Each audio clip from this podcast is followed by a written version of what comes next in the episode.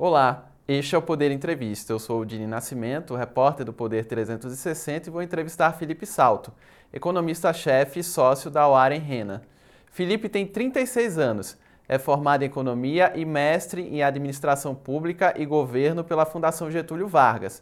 É professor do mestrado em Economia do Instituto Brasileiro de Ensino, Desenvolvimento e Pesquisa. Tem livros publicados sobre contas públicas e economia.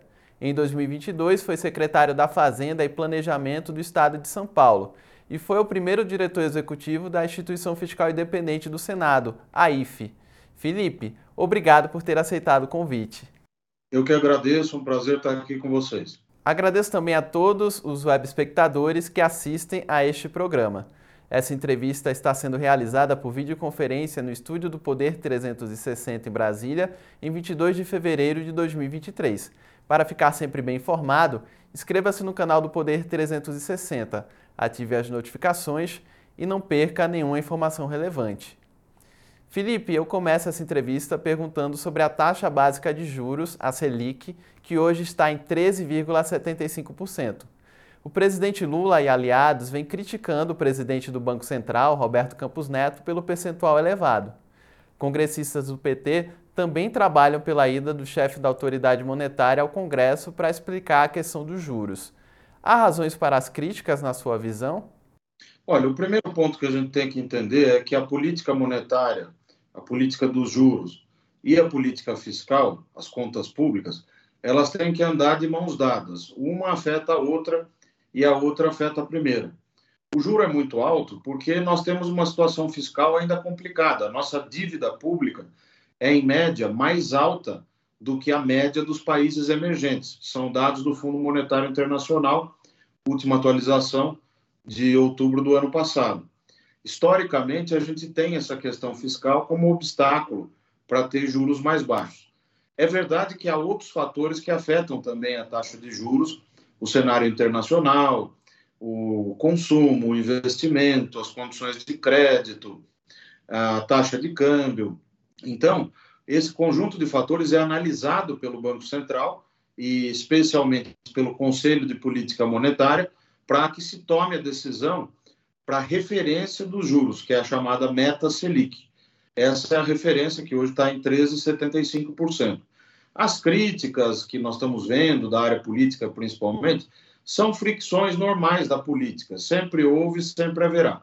A questão é que o Banco Central, desde que se instituiu o regime de metas à inflação, em 1999, tem tido a autonomia necessária para manejar a taxa de juros, salvo raras exceções, quando houve uma tentativa de intervenção e o resultado foi muito ruim. Né? Você teve que correr atrás do prejuízo porque a inflação saiu do controle. Então, na sua visão, é possível reduzir a taxa Selic no cenário atual? Eu acho que a redução da taxa Selic é possível desde que a gente avance mais rapidamente na questão fiscal.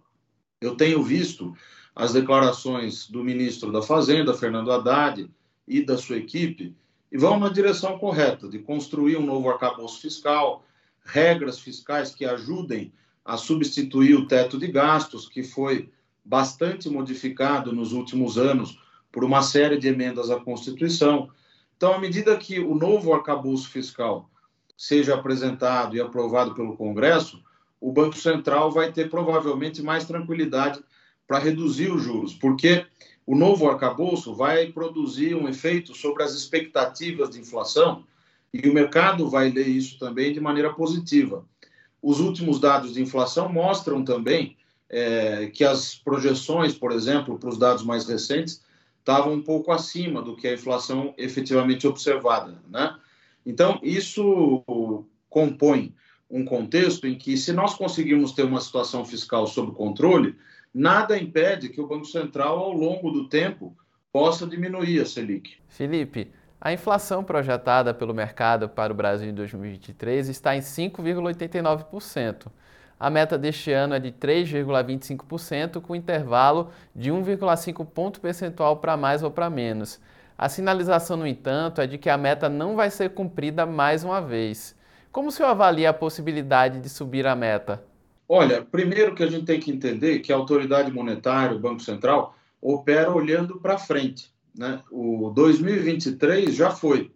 do ponto de vista dos juros, já é quase passado, porque o que o Banco Central agora está olhando é lá para 2024, como é que a inflação vai estar tá lá no fim do ano. E é isso que as decisões que ele toma hoje podem produzir de efeito ou não sobre a inflação até o final do ano que vem.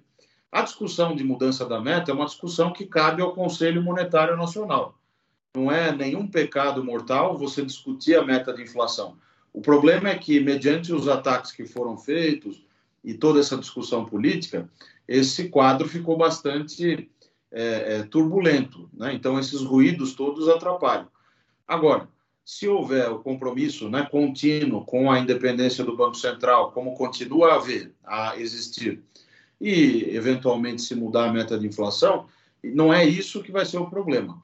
O problema central hoje no Brasil é a questão fiscal, que precisa ser resolvida o quanto antes. Em 13 de fevereiro, o Campos Neto adotou um tom bastante ameno em entrevista concedida ao programa Roda Viva da TV Cultura ele ignorou as críticas recebidas e fez vários acenos a Haddad e Lula.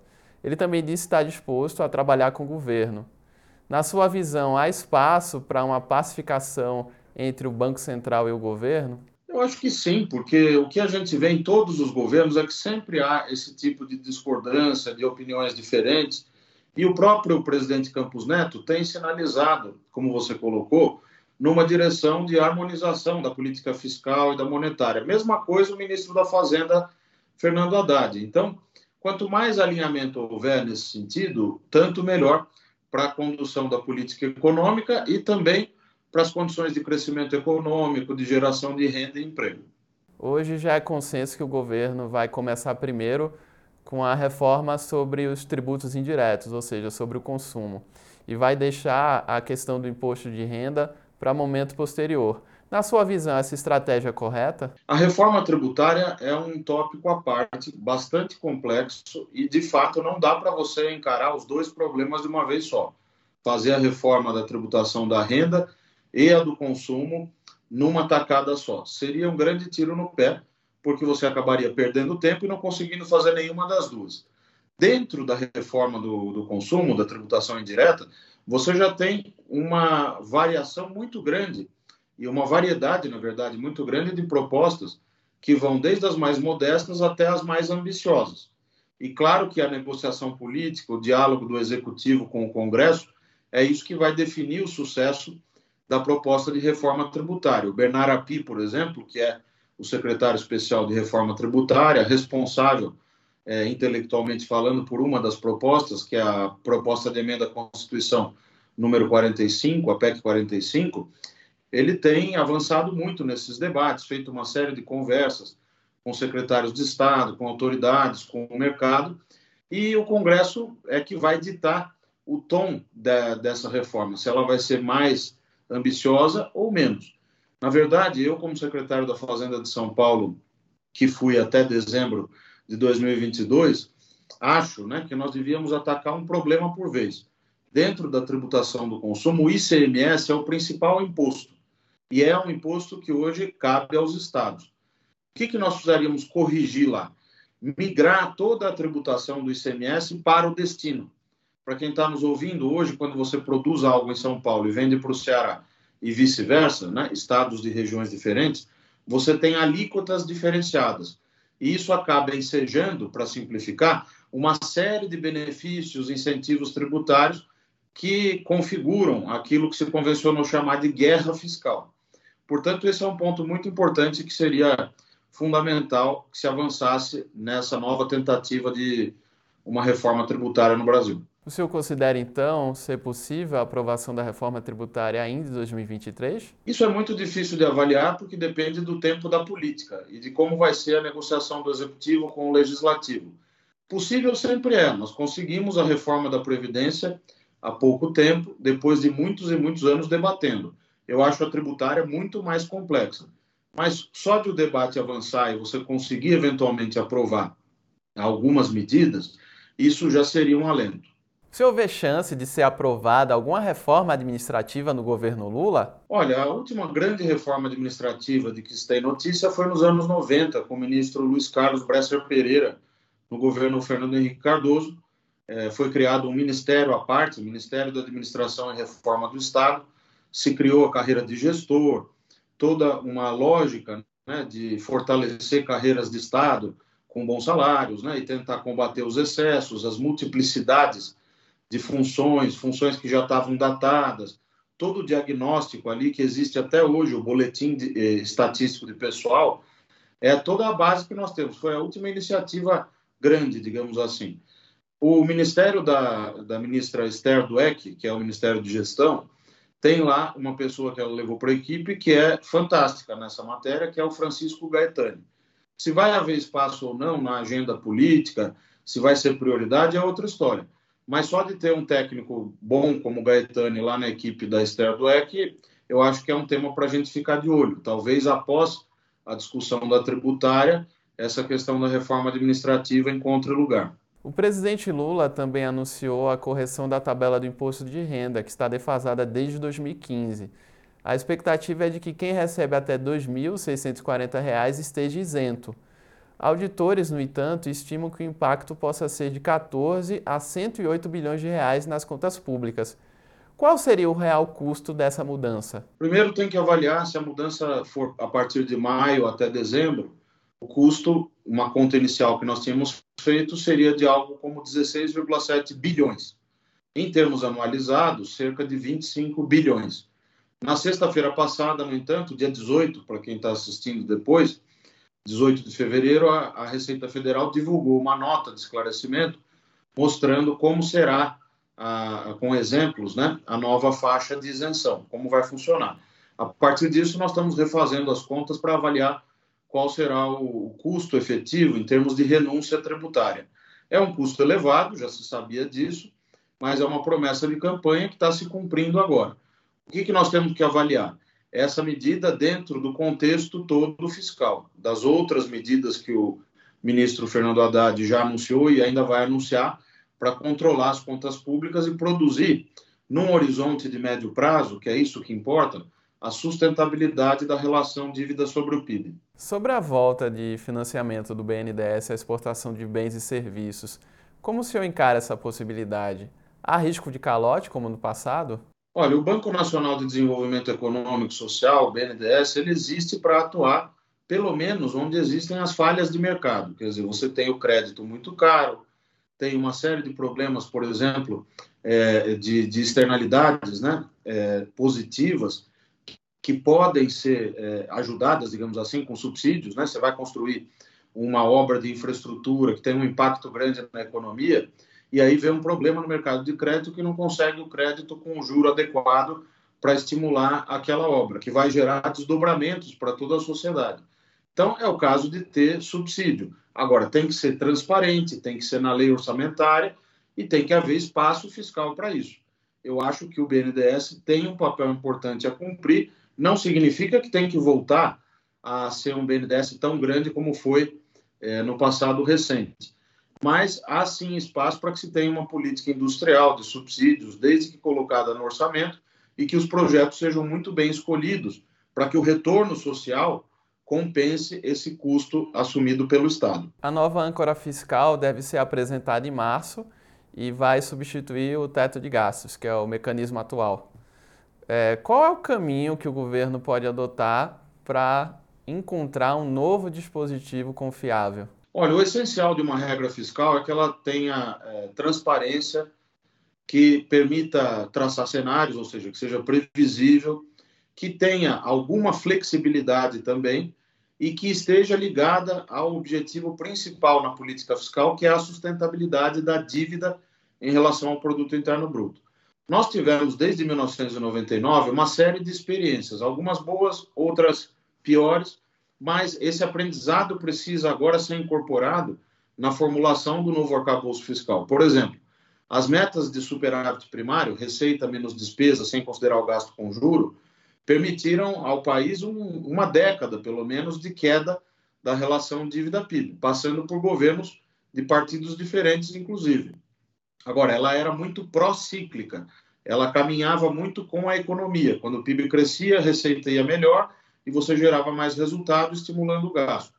Há mecanismos na literatura de orçamento, de regras fiscais, que permitem ou que permitiriam você é, criar é, é, ferramentas, né, instrumentos para combater essa pró-ciclicalidade. Há também a, a, importante regra do teto, que foi aprovada em 2016, mas ela mostrou-se muito draconiana, rígida demais. E o resultado foi uma série de mudanças na Constituição para ir acomodando a necessidade de gastos, que, mesmo na presença da reforma da Previdência, superaram em muito o limite original.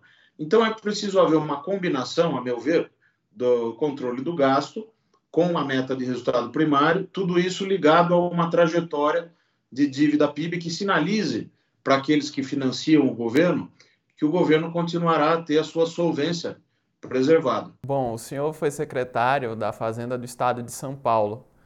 Como o senhor deixou as finanças para o governo do Tarcísio de Freitas? Olha, nós deixamos São Paulo numa das melhores situações dos últimos tempos, com um caixa de 34,7 bilhões, um dos menores níveis de endividamento em relação à receita corrente líquida e um nível de investimentos programado no orçamento de 30,3 bilhões de reais. Então, é uma situação bastante positiva. Eu, eu até brinquei quando saí da secretaria que era uma Ferrari com o tanque cheio, e era mesmo. É, o COAF foi devolvido ao Ministério da Fazenda por meio de medida provisória. No governo de Bolsonaro, estava subordinado ao Banco Central. Há algum risco de gerência política no órgão com essa mudança?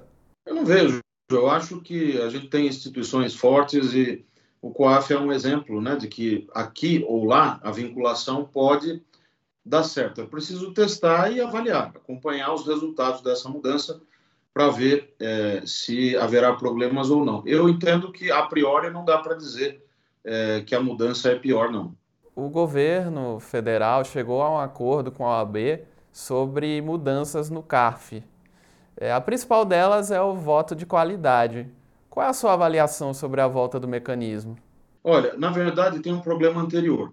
Quando foi mudada a, a regra, lá em 2019, o que não se atentou é que o tribunal precisa ser paritário, como acontece, por exemplo, no Tribunal de Impostos e Taxas, que é como se fosse o CARF aqui de São Paulo. Eu conheci de perto, porque fui secretário. Então, eu acho que estava na hora de haver um estudo comparado de como funcionam os contenciosos tributários nos diversos estados, para que a gente não faça novamente uma mudança intempestiva, inoportuna, que acaba não gerando o resultado previsto ou que acaba enviesando o resultado para lá e para cá. Claro que é importante que você tenha um tribunal que coloque igualdade de condições. É para isso que ele existe, inclusive para desafogar o judiciário nessas questões tributárias. Chega ao final esta edição do Poder Entrevista. Em nome do jornal digital Poder 360, eu agradeço a Felipe Salto. Eu que agradeço, um prazer ter participado aqui com vocês do Poder 360. Agradeço também a todos os web espectadores que assistiram a este programa. Essa entrevista foi realizada por videoconferência no estúdio do Poder 360 em Brasília, em 22 de fevereiro de 2023. Para ficar sempre bem informado, inscreva-se no canal do Poder 360, ative as notificações e não perca nenhuma informação relevante. Muito obrigado e até a próxima!